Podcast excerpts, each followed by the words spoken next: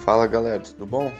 Ó, isso daqui é um áudio das séries de áudio para ajudar vocês tecnicamente a desenvolver o controle do sax. Vamos lá. Hoje eu vou falar sobre staccato porque a gente está trabalhando aí no nosso desafio, né, semanal.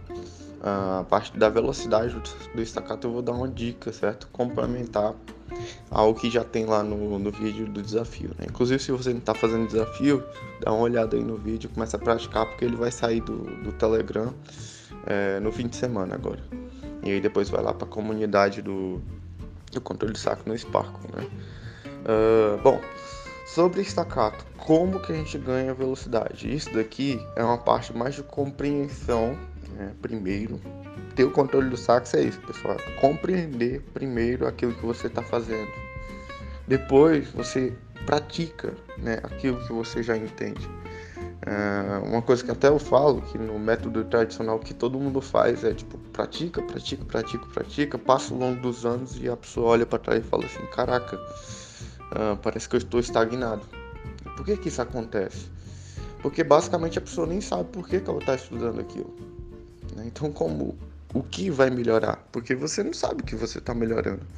Agora, se você sabe que você está melhorando, aí o negócio é outro. Né? Por exemplo, nesse áudio aqui eu estou explicando para vocês como que vai ganhar mais velocidade no estacato.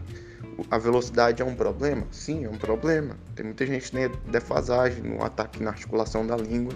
Não sabe por que disso. Eu vou explicar o porquê agora. Vamos supor, imagine um tambor na sua frente, certo? E você tem aqui, tem uma baqueta na mão para bater nesse tambor. Inclusive estou bebendo meu café, galera.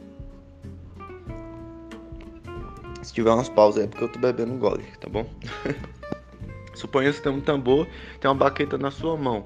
Você tem que, tem que articular. Imagina só que você leva a, a baqueta para cima, certo? Depois do longo aqui da sua cabeça, certo? E baixa para bater no tambor. Você leva para cima, depois da sua cabeça, né? E baixa para bater o tambor. E se repete, se repete, se repete. Você acha mesmo é, que você vai ganhar velocidade desse jeito? Muito provavelmente não, por quê? Porque o movimento é muito grande, né? Agora imagina só a determinada situação. Você tem um tambor, você tem a baqueta na mão e você só vai mexer o pulso, a distância vai ser menor, certo? Entre a baqueta e a pele do tambor. Você acha que dessa maneira vai ter velocidade? Sim, vai se ganhar velocidade. Então velocidade ela, ela quer muito dizer com o que? Com a distância que o objeto está um do outro, certo? E na velocidade da articulação não é diferente, certo? Ela quer muito dizer com a distância que a sua língua se encontra da sua palheta. O que, que acontece com as pessoas que têm defasagem, certo, na articulação? Por que, que tem pessoas que articulam mais rápido, outras que articulam é, menos rápido, né? Ou enfim com delay, digamos assim.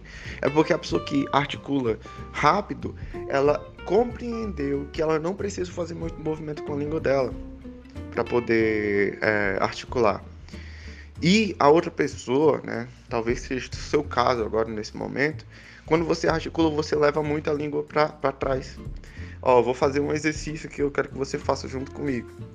Quando eu disser ti, ti, ti, ti, ti, ti, ti, que nem aquele ti de nordestino, você diz aí comigo, ó, e repara o que vai movimentar da sua língua. Ti, ti, ti, ti, ti, ti, ti, ti, ti, certo? Beleza, você reparou aí o que tem que movimentar, né? Ó, de novo, hein? Ti, ti, ti, ti, ti, ti, ti.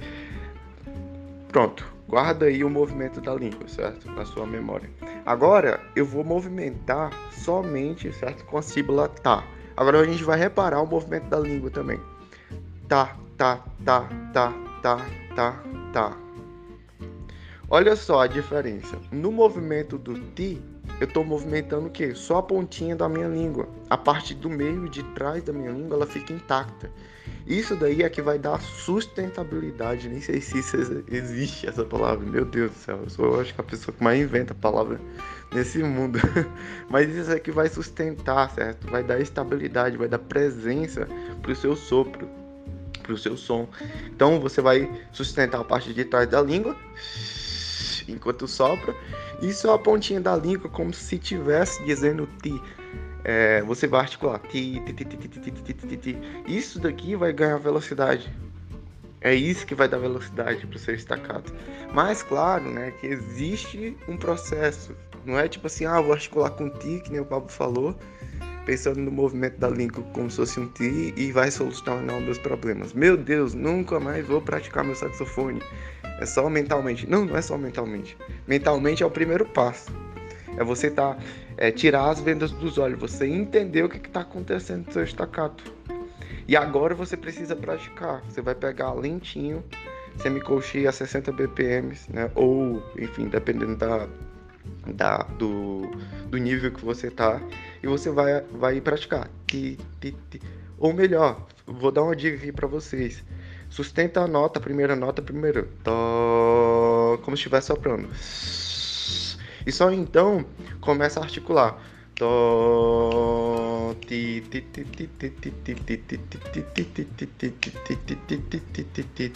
E aí vai aumentando a velocidade.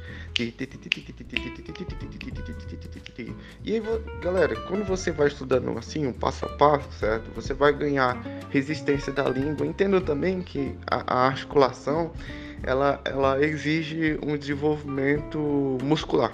Né? Então não é hoje, por exemplo, ou amanhã que você vai resolver. Você tem que ir criando, a língua é um músculo, você tem que ir criando forças. É tanto que quando a gente começa a estudar articulação, muito provavelmente você vai ficar com dores, né? É porque exige mesmo, é um, é um exercício né, muscular. Mas, enfim, só para tirar uma última dúvida que geralmente a pessoa tem. Ah, Pablo, eu tenho que dizer ti na hora que eu estiver tocando. Não, você não tem que dizer, certo? A sílaba é só um caminho pedagógico para você entender o movimento que tem que ser feito com a sua língua. É, e só então você vai é, ganhar essa velocidade, certo? Só uma outra coisa, galera. No grave, certo? No grave, por que, que o grave ele é mais difícil de fazer esse exercício? Porque o grave ele é mais difícil de dizer o ti, certo? Tem que ser uma articulação mais pesada, tem que ser mais para untar. Então, é, involuntariamente, certo? O grave ele é mais difícil, ele tem que ser mais praticado ainda, certo? A, a relação de velocidade, né?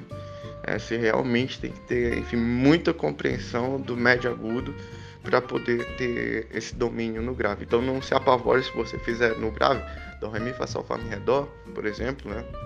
E não sair nada. É isso mesmo, tá? O grave do saxofone é um problema até hoje para os grandes saxofonistas, quem dirá, enfim, para a galera que está começando, né? Bom, e esse daí é o nosso áudio, galera. Enfim, ajudando vocês a compreender um pouco mais da técnica do saxofone e desejo vocês aí boa prática, né? E que vocês consigam, enfim, cada vez mais aí com esse material gratuito disponível, ter mais controle do saxofone de vocês, que no final das contas é isso que a gente quer. Grande abraço, fiquem com Deus e boa prática hoje. Valeu!